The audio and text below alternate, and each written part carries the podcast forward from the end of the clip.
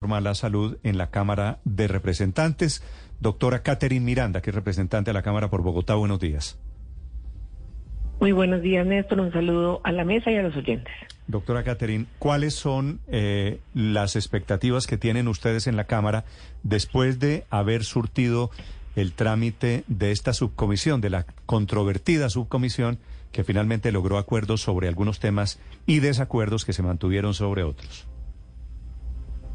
Sí, yo creo que fue muy valiosa la subcomisión. Escuchamos alrededor de 142 expertos, eh, la gran mayoría, hay que decirlo, con grandes preocupaciones frente a esta reforma a la salud.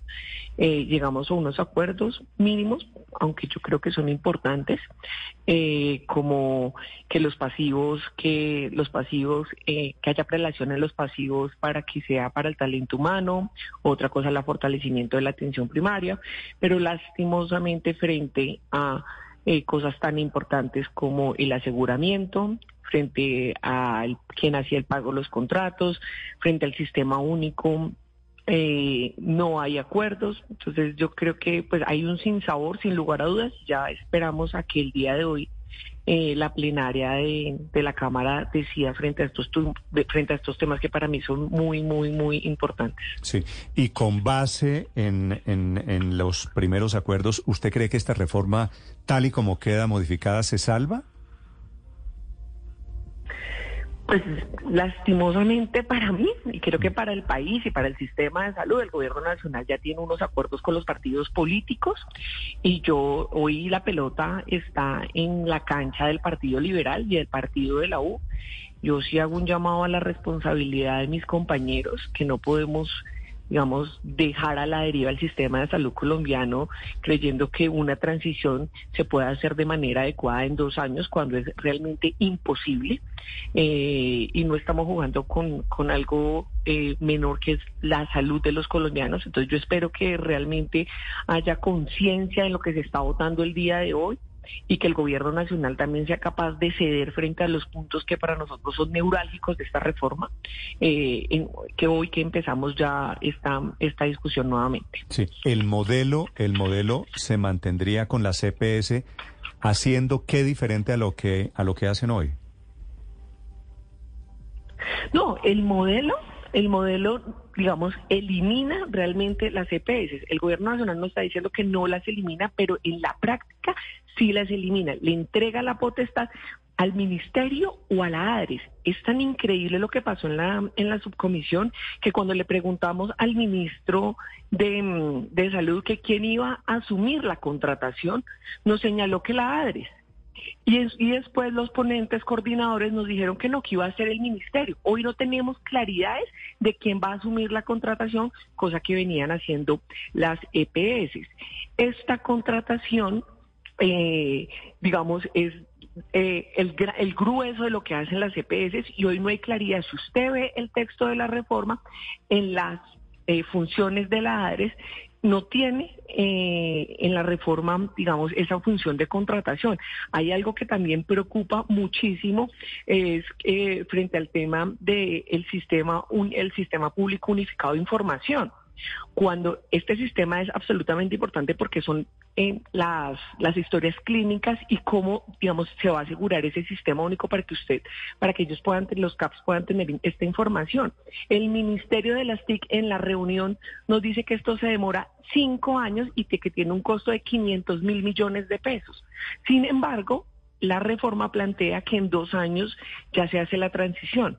Entonces, yo creo que hay puntos como estos dos que para mí son neurálgicos, que de verdad no tenemos claridades, que el ministerio ni siquiera tiene claridades y que hay una digamos, una información contraria entre un ministerio y otro, y esto realmente pone en mm. peligro la salud de los colombianos. y hay otra cosa que, también me preocupa muchísimo. Ya que usted habla de plata, perdóneme la interrumpo, doctora Miranda, eh, ustedes ya tienen claro, porque en los mercados los analistas que, que, miran como las finanzas públicas de la nación todavía no tienen muy claro cuánto van a valer las, las reformas, cuál es el costo fiscal para, para el país. ¿Ustedes ya lo tienen claro, esta de la salud, cuánto puede costar? Inclusive hay preocupaciones sobre la pensional.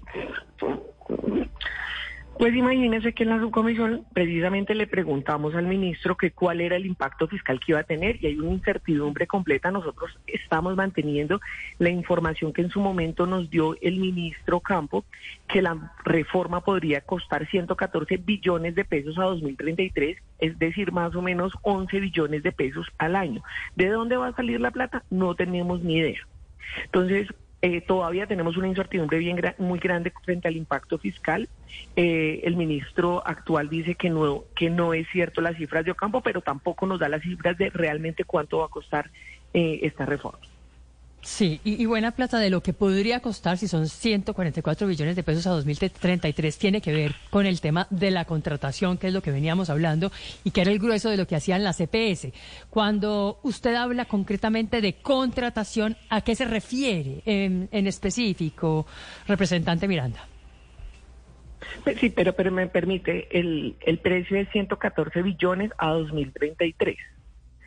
Y acá están dejando por fuera algo muy importante y es que si bien nosotros queremos y creo que todo el país quiere esta reforma y sobre todo quiere fortalecer el sistema de salud en los lugares apartados de nuestro país, tiene que tener dos características importantes. Uno, la infraestructura.